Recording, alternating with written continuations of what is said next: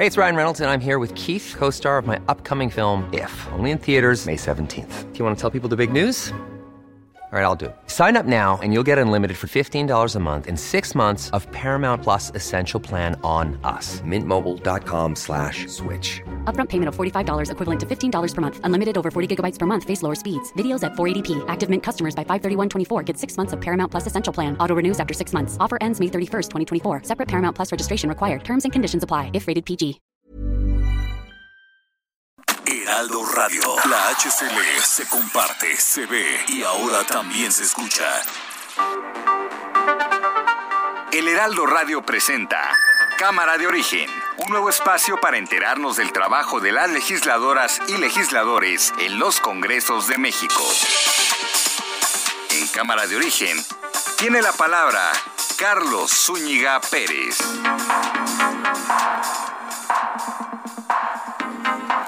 Arrancando la semana en este lunes, lunes 9 de agosto de 2021.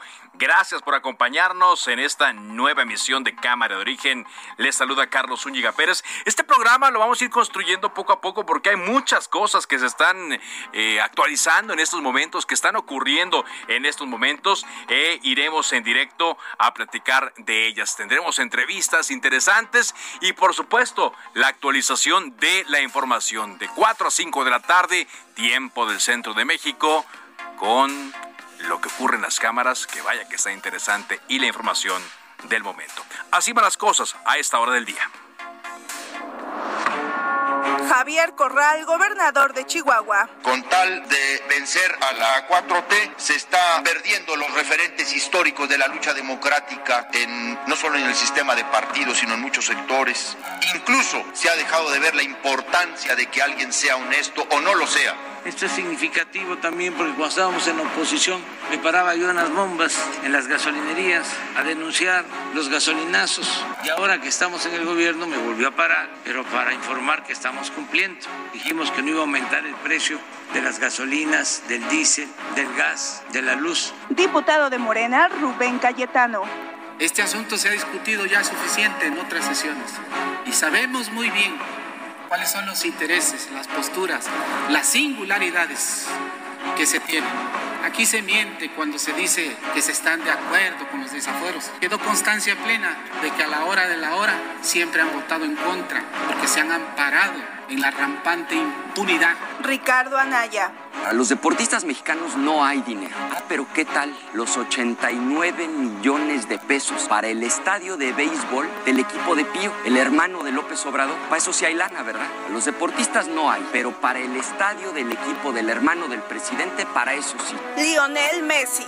Hoy me toca de, despedirme de esto por muchísimos años, toda mi vida acá en esta ciudad, la cual no tengo duda que puede estar unos años afuera, vamos a, volver porque es nuestra casa.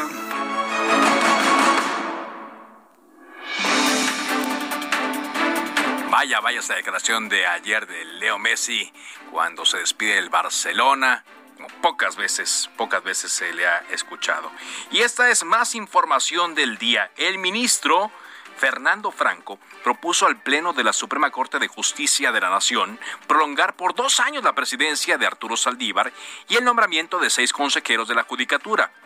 Él dice que esto viola la Constitución y atenta contra la autonomía del Poder Judicial Federal. Es decir, se adelanta eh, el, el, tema desde el pasado viernes, cuando el ministro Arturo Saldívar dice que no va por esa ampliación de mandato y el eh, proyecto del ministro viene en ese sentido. Es muy seguro entonces que lo vayan a votar de esta eh, forma y ya no se pueda dar esta ampliación en la presidencia de Arturo Saldívar, tal cual él mismo lo anunció la semana pasada.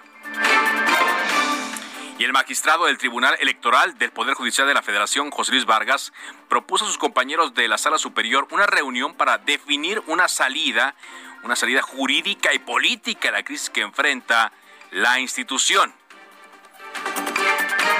Y por la mañana, Vargas se reunió con el ministro presidente de la Corte, Arturo Saldívar, quien aseguró que en breve, en breve estará superada esta crisis constitucional en el Tribunal Electoral del Poder Judicial de la Federación. Ojalá y así sea. todo indica que sí, José Luis Vargas ya no puede estar, lo dijo el ministro Saldívar en eh, su mensaje de la semana pasada y todo indica que sí. Ahora, el tema es quién se queda en lugar de, el ministro presidente José Luis Vargas. El presidente Andrés Manuel López Obrador sostendrá esta tarde, si no es que ya en este mismo momento, una conversación telefónica con la vicepresidenta de Estados Unidos, Kamala Harris, para hablar de vacunas espera una donación de vacunas del gobierno de México, una donación adicional, y el tema de la reapertura de la frontera entre ambas naciones que lleva ya más de un año cerrada, los cruces normales como estaban antes de la pandemia, y esto genera graves problemas tanto en las ciudades mexicanas como en las estadounidenses que dependen de la presencia de mexicanos. La Comisión de Prerrogativas y Partidos Políticos del Instituto Nacional Electoral aprobó prerrogativas para partidos por 5.821 millones de pesos, nada más y nada menos ¿eh? en esta pandemia. 5.821 millones de pesos tendrán sus partidos políticos para gastar, pero es, es lo que marca la ley, no es porque el INI se los quiera dar así como así. Bueno, hoy le decía, la comisión permanente tuvo una sesión para definir la realización de un periodo extraordinario. Parece que ya hay eh, humo blanco en este sentido. Misael Zavala, reportero del Heraldo de México, con los detalles. Misael, te escuchamos. Adelante.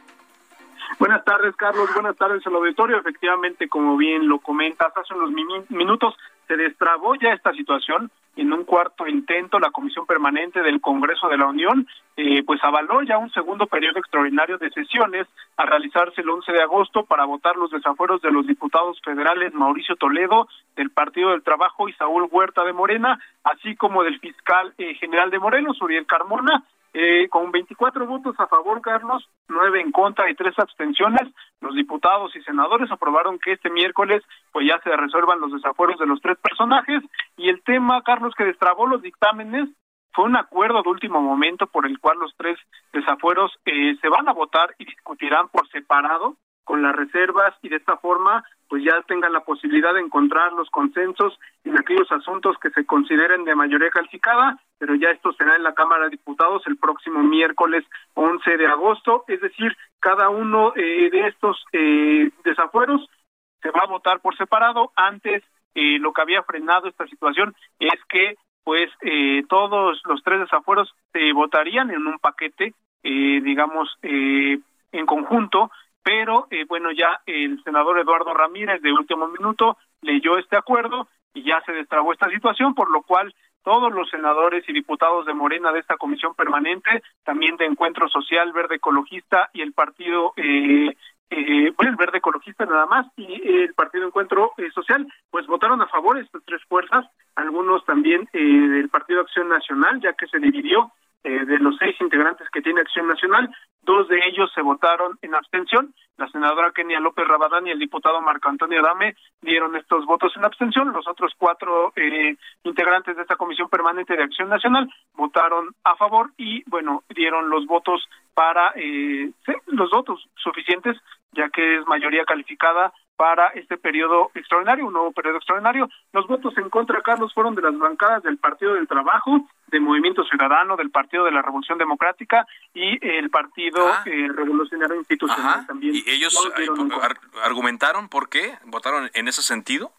Sí, en ese sentido es porque eh, hay dos temas en particular. Un tema es que no quieren que se vote el desafuero de eh, Uriel Carmona, Gándara, porque hay un eh, amparo constitucional que eh, pues estaría defendiendo a este eh, fiscal de Morelos. Ellos ellos se opusieron a que este tema fuera eh, pues llevado a un desafuero. También se oponen a que eh, pues se discuta una ley federal de juicio político y declaración de procedencia, la cual también se debatirá en este periodo extraordinario de sesiones.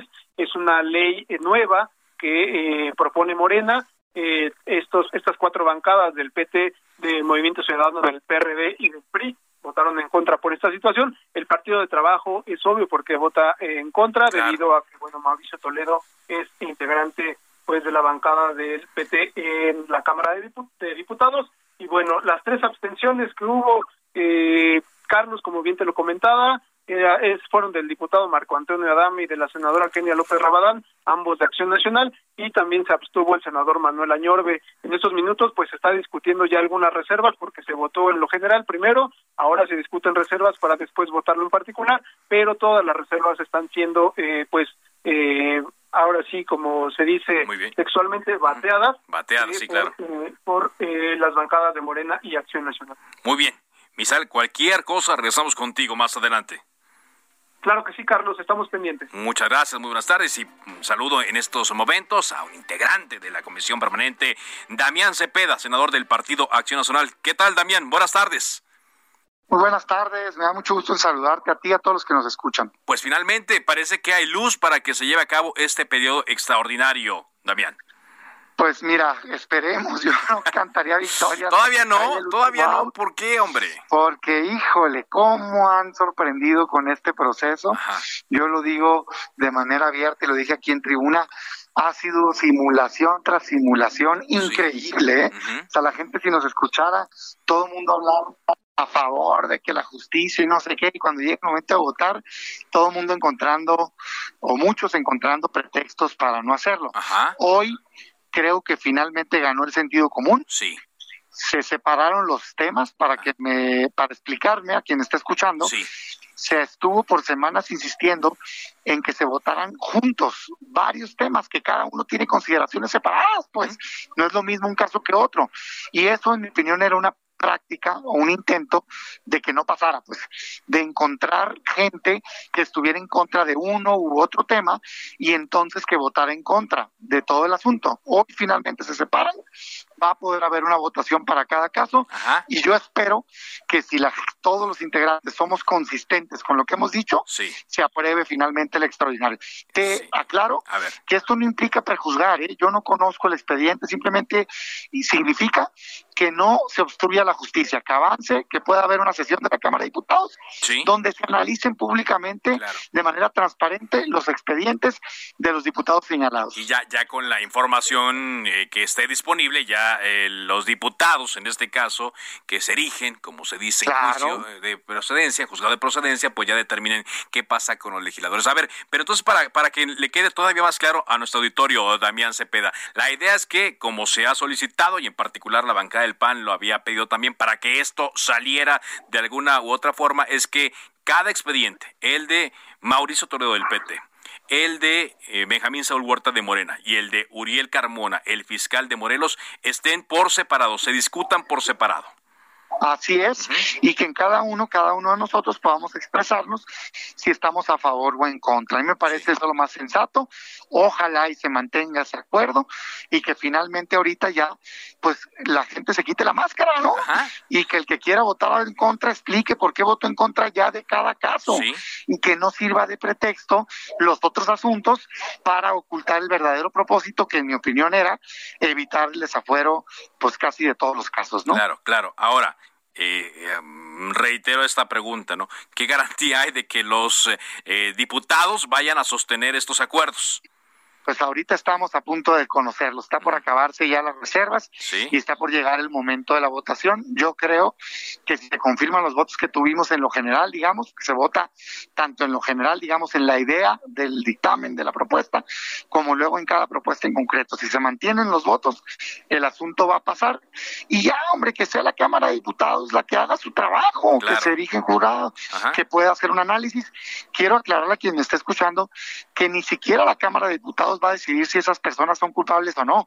Lo único que van a decidir es si se puede llevar ante un juez a esos legisladores. Y para eso tendrán que tener un debate, escuchar a quien está siendo acusado, escuchar a quien acusa, pero ponerte de antemano en contra, pues la verdad es que me parece que es formar parte de un intento de impunidad y yo no estoy de acuerdo. Me parece que México está muy lastimado por la falta de justicia y, repito, sin prejuzgar, lo sano es que el asunto se debata públicamente y que se decida públicamente qué es lo que va a suceder. Sí, claro. Eh, además, eh, ya hay muchos llamados, incluso de integrantes de Morena, del gobierno federal, la fiscal de justicia de la Ciudad de México y, por supuesto, una parte afectada, la familia de la última víctima, del último menor víctima de Benjamín Saúl Huerta, quien ya directamente le pide a los legisladores de Morena que no le saquen la vuelta y que se haga el juicio pues político Yo por eso hoy les decía que los felicitaba. Con todas las diferencias que tengo, sinceramente hoy parece ser que finalmente sí tienen voluntad de sacarlo. Vamos a ver, porque antes la verdad es que creo yo que se prestó para mucha simulación y de muchos lugares, de muchos partidos había el intento de que no avanzara. Hoy parece que ya va a ser eh, finalmente la buena noticia que pueda avanzar el tema y repito, pues que sea la Cámara la que decida en última instancia. A mí me parece que ahorita lo que tenemos que hacer cada quien es representar a los ciudadanos y si a los ciudadanos les preguntas, oye, ¿qué te parece este asunto? Y estoy seguro que la mayoría va a decir, oye, pues avancen, ¿no? O sea, no se presten para hacer a nadie. Y yo creo que eso es lo que tenemos que hacer. Cuando menos mi voto va a estar a favor de que sí se pueda llevar a cabo este extraordinario, que sí se pueda debatir el tema y que sí los diputados puedan decidir al respecto. Muy bien, las reservas entonces, Damián, van saliendo rápido y es cuestión de momentos para que ya eh, se discuta. Ojalá, y sea, sea y en ese sentido y que más adelante estemos platicando de, eh, de, este, de que este tema, de que este periodo extraordinario sí se va a llevar a cabo. Muchas gracias. Muchas gracias a ti, ¿eh? Un gracias, saludo. Gracias. Y bueno, estamos ahora en comunicación con el presidente de la Comisión Permanente, Eduardo Ramírez, senador por Chiapas eh, de Morena. Gracias por acompañarnos, Eduardo. ¿Cómo está? Bien, Carlos. Aquí en el desahogo de la sesión, pero estamos todavía a, a horas de la decisión final. Y le agradezco mucho que en medio de la sesión, de la discusión de las reservas, eh, eh, nos dé un tiempito para esta llamada. Dio buenas noticias, o lo que parecen buenas noticias usted, eh, Eduardo, de que había un acuerdo ya entre los grupos parlamentarios para votar por separado cada uno de los expedientes de desafuero, lo que parece que destraba el periodo extraordinario. Sí, luego de sostener la postura el grupo mayoritario en la Cámara, tanto de diputados como en el Senado, eh, sostenían que debería ser un solo dictamen. Eh, posteriormente se lleva a cabo una discusión si se mantenía o no. Hoy, al parecer, ya existe un consenso en que se vaya separado y cada eh, asunto tendrá que tener mayoría calificada. Sí. En este caso, los desafueros, son tres desafueros. Advierto que en el tema de Morelos es un poco complicado alcanzarlo por la posición que han manejado el PRI, el PAN, el PRD y MC en el sentido de una suspensión definitiva, pero todavía estamos eh, eh, viendo si eh, se puede o no alcanzar mayoría. Exacto, exacto. Pero bueno, por lo pronto ya por un voto básicamente, ¿no? Se aprobó el extra en lo general, ¿no?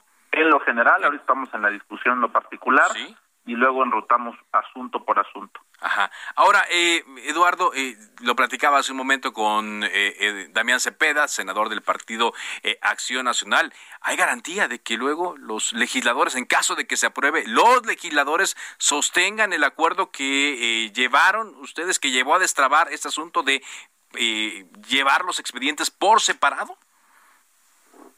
Sí, yo creo que una vez que pues se someta a consideración, eh, cada legislador asumirá una actitud eh, de frente a cada uno de los asuntos. En el caso del, diputado Huerta, pues a todas luces una una unanimidad, por lo menos lo que se expresa en la permanente. En el caso del fiscal ya te lo explicaba y en el caso del diputado Toledo pues existen reservas en algunos integrantes de la permanente. Ahí hay que esperar. Porque hay posiciones a favor y en contra. Ajá. Y eh, también aquí se retiró el tema de mm, la agenda de la ley de juicio político, ¿es correcto?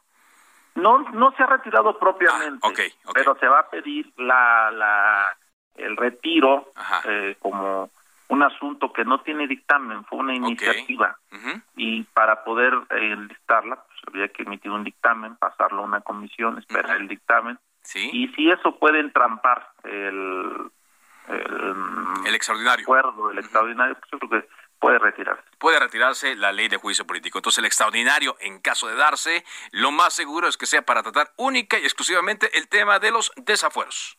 Exactamente. Pero tocar tema de eh, no quisiera eh, dejarlo, aunque sé que está en medio de la sesión, le robo nada más un par de minutitos más, eh, eh senador, para hablar de esta propuesta, esta idea que surge desde la Cámara de Diputados para hablar ya de una reforma a organismos como el Instituto Nacional Electoral y el Tribunal Electoral del Poder Judicial de la Federación. ¿Cuál sería su opinión al respecto?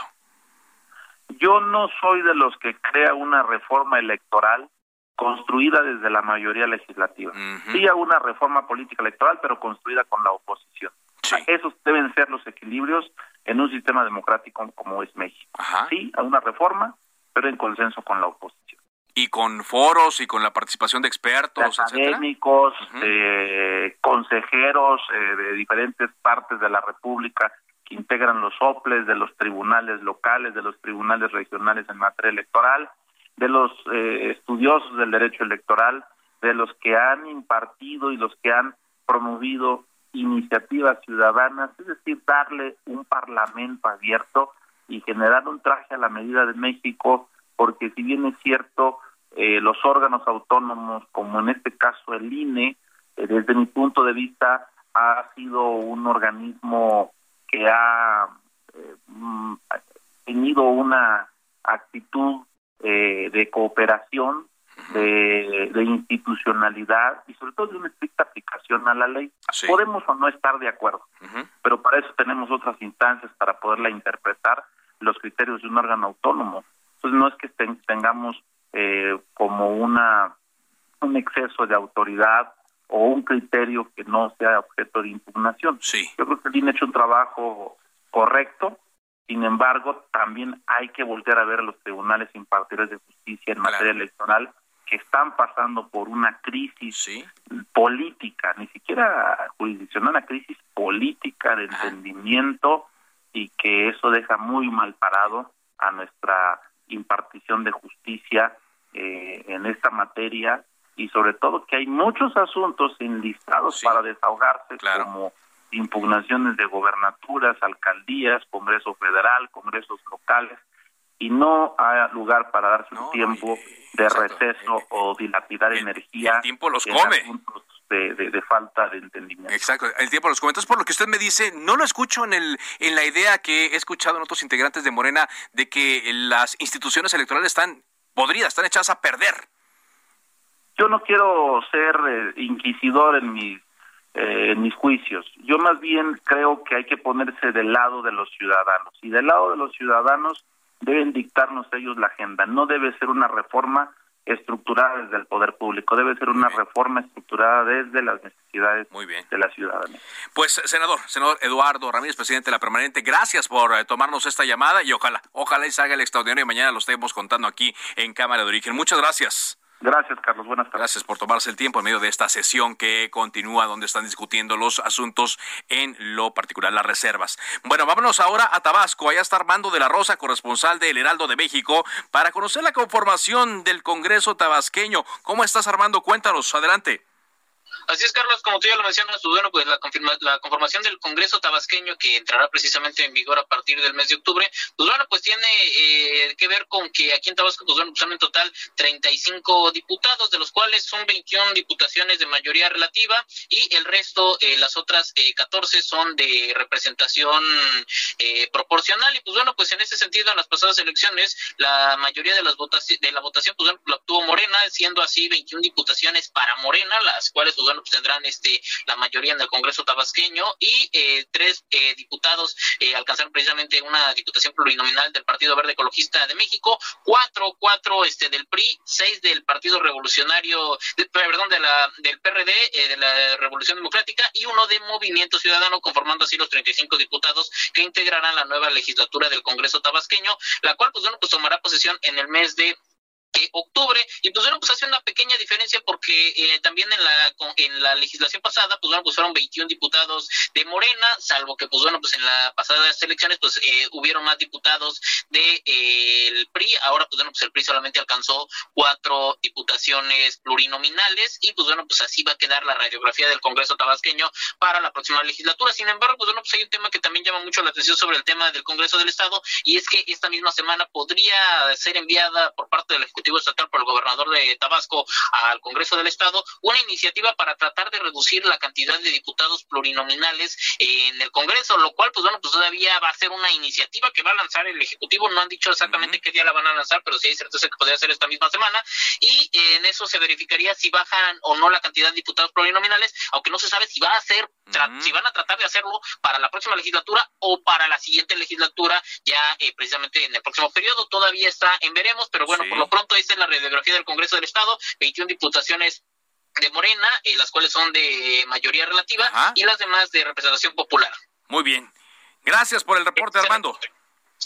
Armando de la Rosa, corresponsal del lado de México en Tabasco. Bueno, nada más para cerrar rápidamente el tema de los desafueros, le comento que hoy los padres del último menor presuntamente abusado por Benjamín Saúl Huerta y sus abogados acudieron a entregar una carta a la presidencia de la mesa directiva en donde se informó que solicitaban su apoyo para el desafuero del legislador Huerta y esto pues ha acelerado lo que le comentábamos hace rato con lo que iniciamos este programa. Vamos a una pausa, hay mucho más que platicar aquí en Cámara de Origen de Heraldo Radio. Volvemos.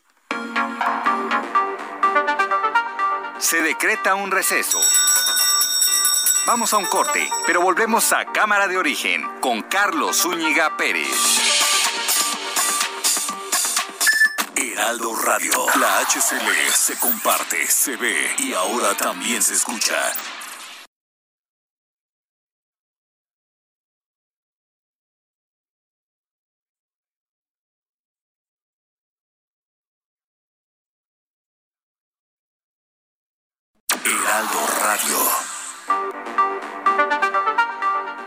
La sesión.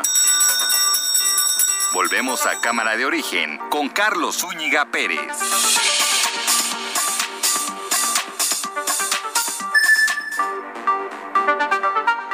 Contacte a Carlos Zúñiga Pérez en Twitter, Facebook e Instagram como arroba carloszup.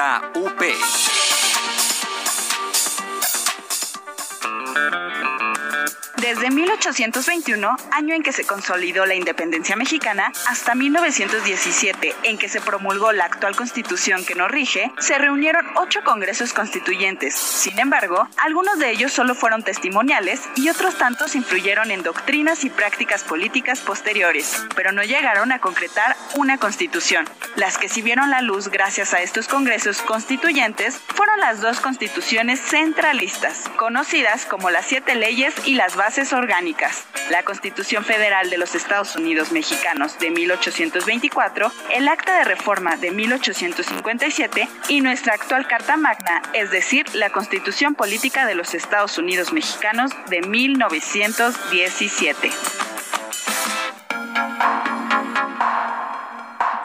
Avanzamos en Cámara de Origen 4 con 31 tiempo del centro de México. Estamos monitoreando la información que surja de la presidencia de la República, toda vez que a esta hora debe estar en desarrollo esta llamada telefónica que el presidente Andrés Manuel López Obrador eh, tiene, anunció que sostendrá con Kamala Harris, la vicepresidenta de Estados Unidos, y lo más importante es que pues eh, haya em, eh, información en torno a las vacunas, las vacunas que em, van a pedir al gobierno de los Estados Unidos. Así es que estamos atentos a la información que venga de la presidencia de la República. Por lo pronto, vámonos con mi compañera Diana Martínez. Ella es reportera de El Heraldo de México. Nos informa en torno a esta reunión, a la crisis que se está alargando, la crisis en el Tribunal Electoral del Poder Judicial de la Federación. Hoy hubo una reunión entre el ministro presidente de la Corte y el magistrado del Tribunal Electoral del Poder Judicial de la Federación, José Luis Vargas. Yo no sé en qué tono se habrá dado esta reunión, Diana, porque pues ya desde el viernes le dijo el ministro Saldívar, pues, la semana pasada le dijo que no había lugar, no había cabida para él en la presidencia del tribunal. Te escuchamos, Diana.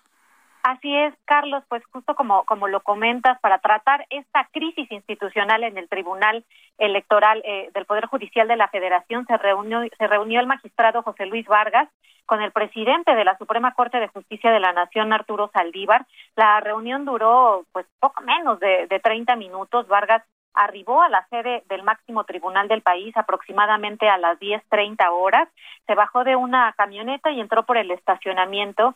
Antes de ingresar, Vargas aseguró que el encuentro con Saldívar era para tratar el tema de la crisis constitucional eh, que vive el tribunal. Dijo que espera que se haga lo, mejor para el tribunal y se actúe con legalidad. Además que eh, la controversia debe tener una salida eh, antes que nada jurídica el ministro presidente confió en que se supere la crisis del tribunal. Esto eh, lo dio a conocer en su cuenta de Twitter, eh, luego de, recibir al magistrado electoral José Luis Vargas.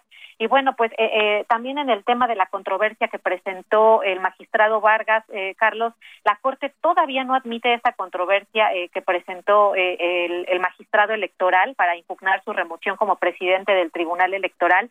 Esto porque el máximo tribunal del país solicitó a la Sala Superior que informe primero quién es actualmente el presidente o presidenta del tribunal. Entonces estaremos atentos a que se envíe esta información y, después a que se admita o, se deseche la, la controversia presentada por Vargas. Pero, como decíamos ya, desde la semana pasada, el ministro presidente de la Corte, Arturo Saldívar, dijo que no había cabida para él como eh, presidente del tribunal y ahora, bueno, falta ver si se queda el magistrado Reyes Rodríguez o bien se busca a una decisión salomónica, se busca un tercero que pueda, que pueda arreglar las cosas, equilibrar las cosas en el Tribunal Electoral del Poder Judicial de la Federación. Gracias, Diana, por este reporte. Buena tarde. Buena tarde.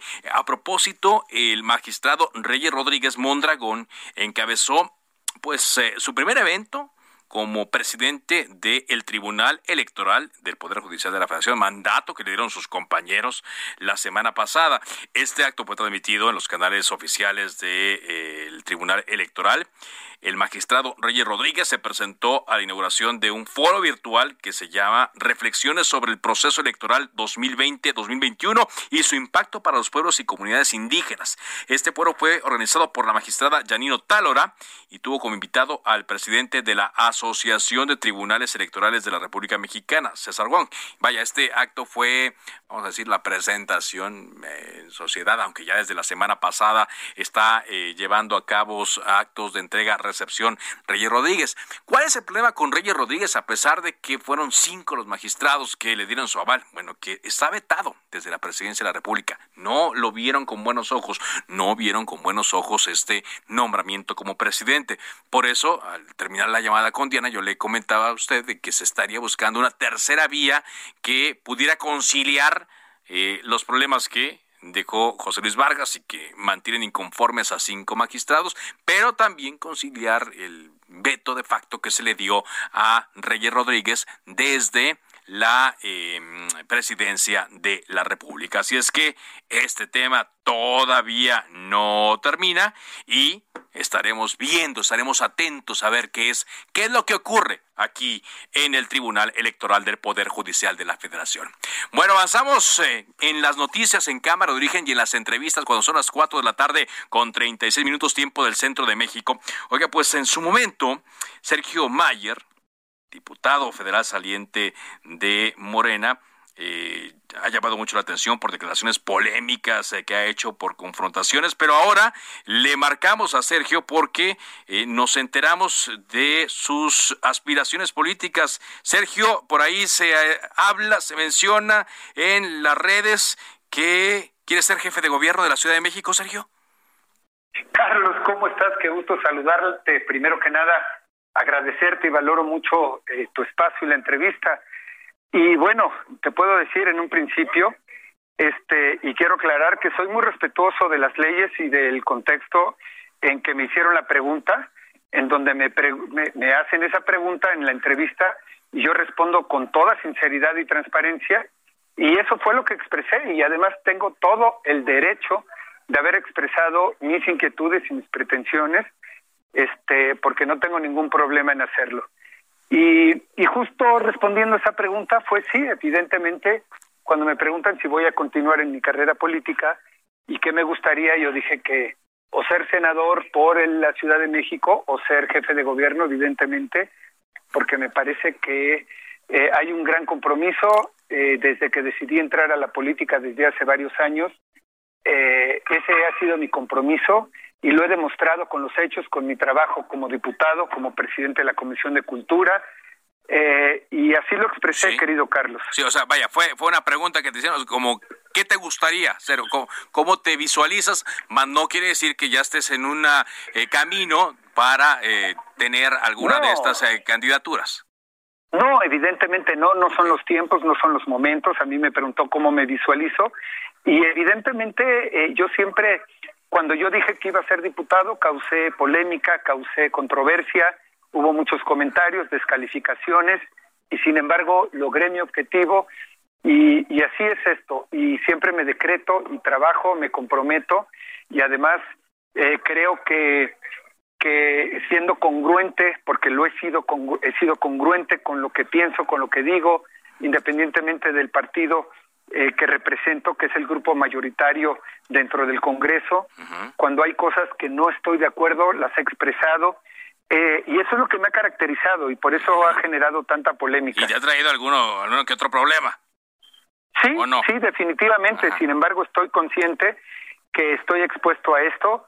Yo no tengo ningún problema en expresar mis puntos de vista eh, y para mí siempre, y lo he expresado así, México eh, es prioridad independientemente de ideologías, partidos, colores. A mí me parece que hoy más que nada México necesita pues buscar reconciliación en todos los sectores eh, y siempre eh, y te lo expreso así eh, me gusta conciliar me gusta buscar acuerdos soy un hombre de palabra compromisos y no me preocupa el que hagan comentarios ahorita ya es tendencia por el comentario que hice y se me hace raro que llame tanto la atención por por expresar este pues alguna aspiración, ¿no? Sí, pero bueno, es que eh, Sergio Mayer pues llama la atención por esto que nos decía también por su trayectoria que ha tenido recientemente como diputado federal. Pero a ver, entrándole un poquito más a profundidad entonces, eh, Sergio, yo te preguntaría aquí en Cámara de Origen de Heraldo Radio, ¿para qué quieres ser jefe de gobierno? ¿Por qué te gustaría ser jefe de gobierno? Híjole, qué, buena pregunta y te puedo decir que en un contexto general eh, yo estoy convencido que los ciudadanos tenemos un gran compromiso con nuestro país, con nuestra ciudad. Eh, ser representante popular o diputado federal para mí ha sido un gran honor, un gran compromiso y estoy convencido que la política es y debe usarse para ayudar y apoyar a la gente que más lo necesita.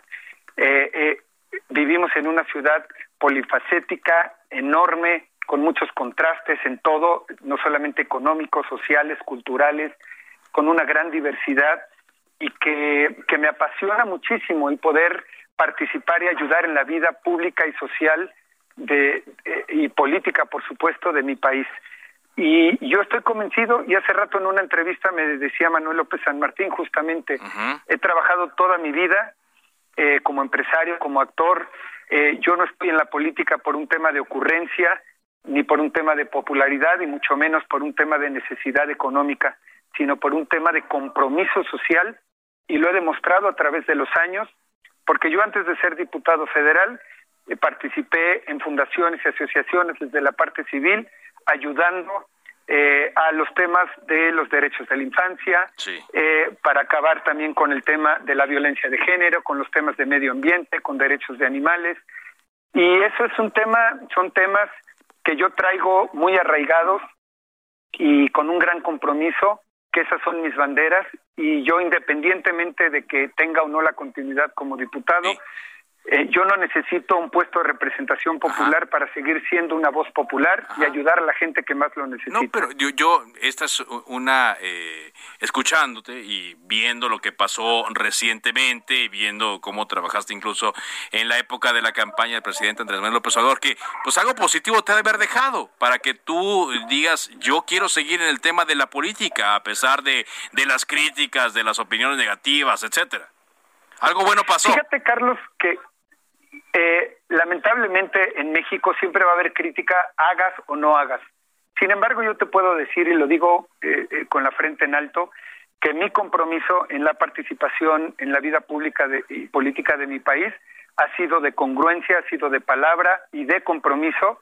Este, y para eso, para eso pedí el voto de los ciudadanos en el 2018 y, están los resultados. Y yo me siento evidentemente eh, con la capacidad de crear esos consensos, con la capacidad de buscar gente este, que se sume al proyecto, independientemente del partido político con el que participe. Eh, y esa es la realidad. Yo creo que como ciudadanos, yo me considero eh, un, ciudadano comprometido con mi ciudad, con mi país, y eso es lo principal. ¿Cómo, eso es lo principal. El... ¿Cómo ves el trabajo, por ejemplo, de Claudia Sheinbaum, que le ha tocado muchas cosas, de la actual jefa de gobierno? ¿Cómo lo ves? Fíjate que yo estoy convencido que, que la jefa de gobierno, Claudia Sheinbaum, ha, hecho un extraordinario trabajo. Sin embargo, le ha tocado una época realmente complicada en muchos aspectos. Eh, eh, algo histórico, por ejemplo, que tiene que ver con lo del COVID en una de las ciudades más, más grandes y más complicadas, y que eso no ha sido fácil. Ha tenido muchos altibajos, eh, como pasó lo del metro, y eso le afectó muchísimo en el tema de, de imagen. Sin embargo, por ejemplo, ayer estuve en un evento con ella en donde se inauguró eh, el, el, el, sí. este, que me parece un gran acierto el buscar siempre beneficiar a la gente que más lo necesita, el tratar de darles pues una igualdad o una equidad en los temas de servicios, de transportes y que ayuda también a, a mejorar la calidad de vida de las personas. Y eso fue un gran acierto. Este, y yo de verdad creo que ha hecho un, muy buen trabajo, sin embargo le ha tocado pues bailar con la más fea, literal. pero aún así hoy ahí le gritaron presidenta, presidenta, otra sí, vez. Sí, definitivamente tiene, ella tiene un, gran apoyo de parte de la ciudadanía, ella tiene incluso, está muy bien posicionada y merece todo mi, mi cariño y mi respeto y vamos a seguir colaborando con ella dentro de lo que se pueda para apoyarla en todo su trabajo y su gestión. Muy bien. Este, pues, y, ahí estaremos, amigo. Bueno, pues mira, cuando entonces esto se vaya configurando, si te parece, platicamos. Que, qué bueno que nos aclaras el asunto, el contexto en el cual se dio esta primera entrevista con Jordi Rosado, por lo que sé. Ahora nos explicas que es un deseo, un anhelo por el cual vas a estar trabajando y en su momento pues nos lo comunicarías. Así es, hay mucho que trabajar, mucho que aprender. Yo seguiré estudiando, aprendiendo, creciendo como persona, como político, para hacer las cosas bien.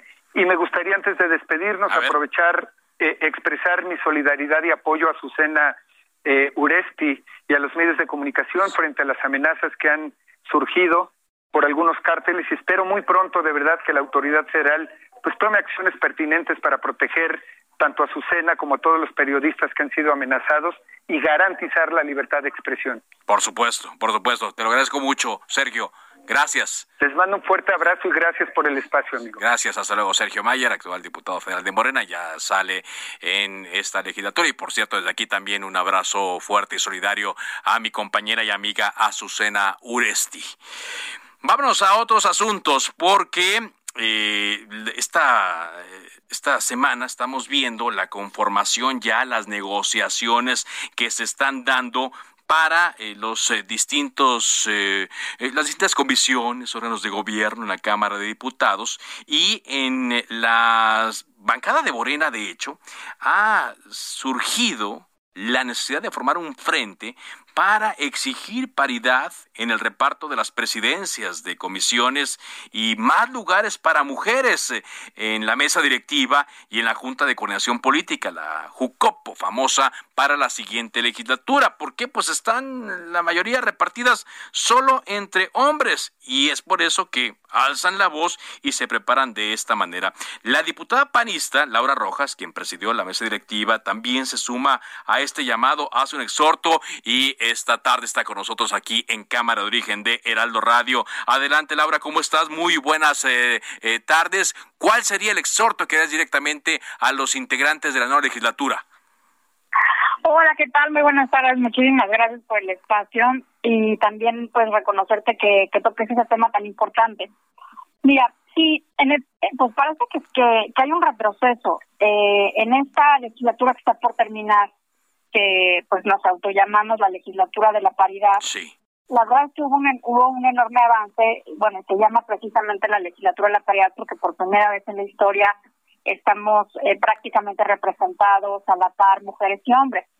Y en esta legislatura que va a iniciar a partir del 31 de agosto, incluso hay un 1% más de mujeres, o sea, nosotros éramos 48 punto algo y las nuevas diputadas van a ser 49 eh, punto algo, no me acuerdo exactamente eh, la, la cifra, pero incrementó en 1% eh, incluso la presencia de mujeres. Entonces, sí nos eh, pues raro, por ejemplo, que eh, hasta el momento no, no se hayan los coordinadores Uy, te estoy perdiendo, Laura. Permíteme un momentito para mejorar un poco la, la comunicación, porque estamos eh, en plena idea, desarrollando la idea de por qué las cosas deben, deben de cambiar. A ver, me decía Laura que te pareció entonces un poco raro que se haya tomado esta decisión conforme estamos hablando de la legislatura donde hay más mujeres. ¿Ahí me escuchas bien?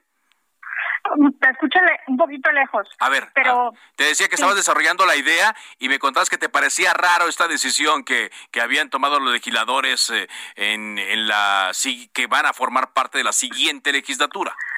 Mira, sí, más que más que nada eh, no han tomado ninguna decisión y ese es el punto, ¿no? O sea, ya están anunciado que ya está anunciado quiénes van a ser los coordinadores de todos los grupos parlamentarios todos van a ser hombres. Sí. En esta legislatura tuvimos eh, a una coordinadora, la coordinadora del PRB, Verónica Juárez, y luego a Fabiola Loya como coordinadora de del grupo parlamentario de, de Movimiento Ciudadano y ahora pues vamos para atrás, ¿no? Entonces lo, que, de, lo que, de lo que has hablado también un poco, perdón, para que le quede claro al, auditorio y es lo que me refería un poquito es al, al tema de los nombres que se manejan también para presidir la mesa directiva en el primer año de esta nueva legislatura, que es importantísimo y no propusieron a mujeres.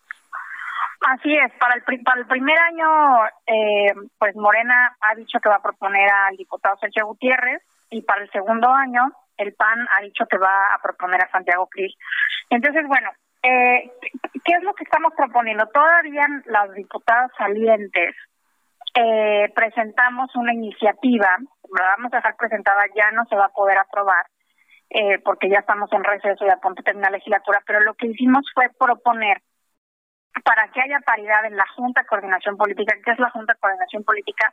Es este órgano en donde se reúnen los coordinadores de los grupos parlamentarios y que toman decisiones sumamente importantes para el gobierno de la Cámara. Ellos proponen el orden del día, es decir, los asuntos que se van a discutir en cada sesión a la mesa directiva, que es la que formalmente eh, aprueba el orden del día, pero digamos que hay una sinergia, ¿no?, entre los coordinadores y la mesa directiva en la construcción de eh, la orden de los temas que se van a discutir en cada sesión y si no hay presencia de mujeres muchas veces los temas los dictámenes que se aprueban en las en las comisiones que tienen que ver con la agenda de igualdad se, se van quedando rezagadas. Exacto. o, o, en general, eh, incluso la, la, la, forma de negociar las cosas en los asuntos políticos, cuando hay presencia de mujeres, pues creemos que aporta, ¿no? Entonces, entonces es muy importante que que, que, que impulse, bueno, que las nuevas diputadas y que las ciudadanas en general sigamos, sigamos impulsando la paridad. ¿Qué se puede hacer? Muy fácil. O sea, se puede aprobar una reforma, que es lo que estamos oponiendo nosotros a la ley orgánica del, del Congreso de la Unión, para que en la Junta de Coordinación Política, si el coordinador es hombre, entonces la subcoordinadora sea mujer y los dos vayan a las reuniones de la Junta de Coordinación Política y si es mujer la coordinadora, el vicecoordinador pueda ser hombre y de esa manera estamos garantizando la paridad. La paridad exactamente, que haya ahí un complemento ahí en el, trabajo aparte, ¿no? Exactamente. El otro tema, ya lo mencioné, las presidencias de las comisiones. Eh, eso se logró muy bien en esta legislatura. Prácticamente presidieron comisiones importantes como la Comisión de Hacienda, como la Comisión como la Comisión de Puntos Constitucionales. Y las importantes, las fuertes, donde hay siempre trabajo y donde siempre se puede aportar. Sí, como la Comisión de Justicia, que, que, que son comisiones que tradicionalmente habían sido presididas por hombres, ¿no? O sea, a las mujeres siempre nos mandaban a, niñas, niñas y adolescentes, ¿no? O sea, cultura, o sea, temas que educación, ¿no? Ahora las mujeres pudimos presidir eh, comisiones muy muy importantes las otras también lo son no estoy diciendo que no sean temas importantes pero que eran que son temas a veces por llamarlos rudos no o sea y, donde pueden aportar mucho, mucho, Laura. Pues te agradezco mucho que nos hayas tomado esta llamada y ojalá este llamado que se hace a tiempo rinda, rinda frutos y lo podamos ver muy pronto. Gracias, Laura. Gracias a ti, hasta luego. Hasta luego, Laura Rojas, eh, quien presiona la mesa directiva en el segundo año de la actual legislatura. Bueno, antes de irnos, información desde Baja California Sur. Te escuchamos eh, con eh, tu reporte desde este punto. Germán Medrano, adelante.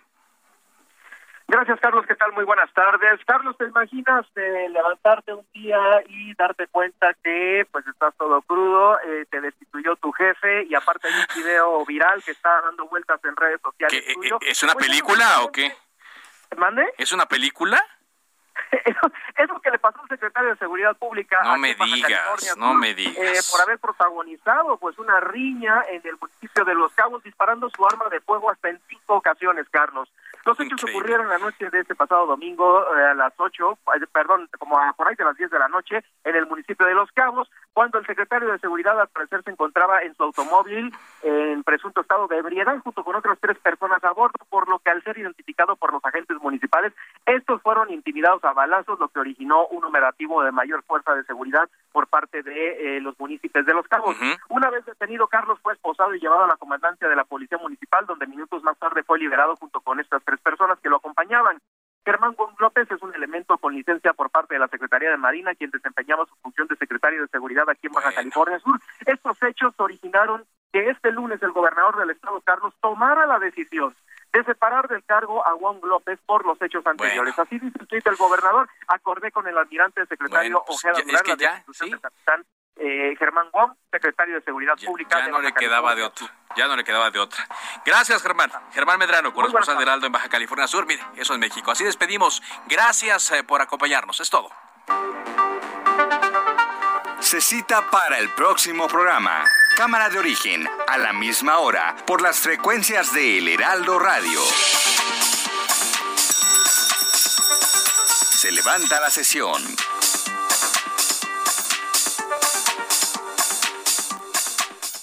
Heraldo Radio. La HCL se comparte, se ve y ahora también se escucha. When you make decisions for your company, you look for the no-brainers. And if you have a lot of mailing to do, stamps.com is the ultimate no-brainer. It streamlines your processes to make your business more efficient, which makes you less busy. Mail checks, invoices, legal documents, and everything you need to keep your business running with stamps.com. Seamlessly connect with every major marketplace and shopping cart. Schedule package pickups and see your cheapest and fastest shipping options from different carriers. With rates up to 89% off USPS and UPS rates. And with the Stamps.com mobile app, you can take care of mailing and shipping wherever you are. Make the same no brainer decision as over 1 million other businesses with Stamps.com. Sign up with Code PROGRAM for a four week trial, plus free postage and a free digital scale. No long term commitments or contracts. That's Stamps.com. Code PROGRAM.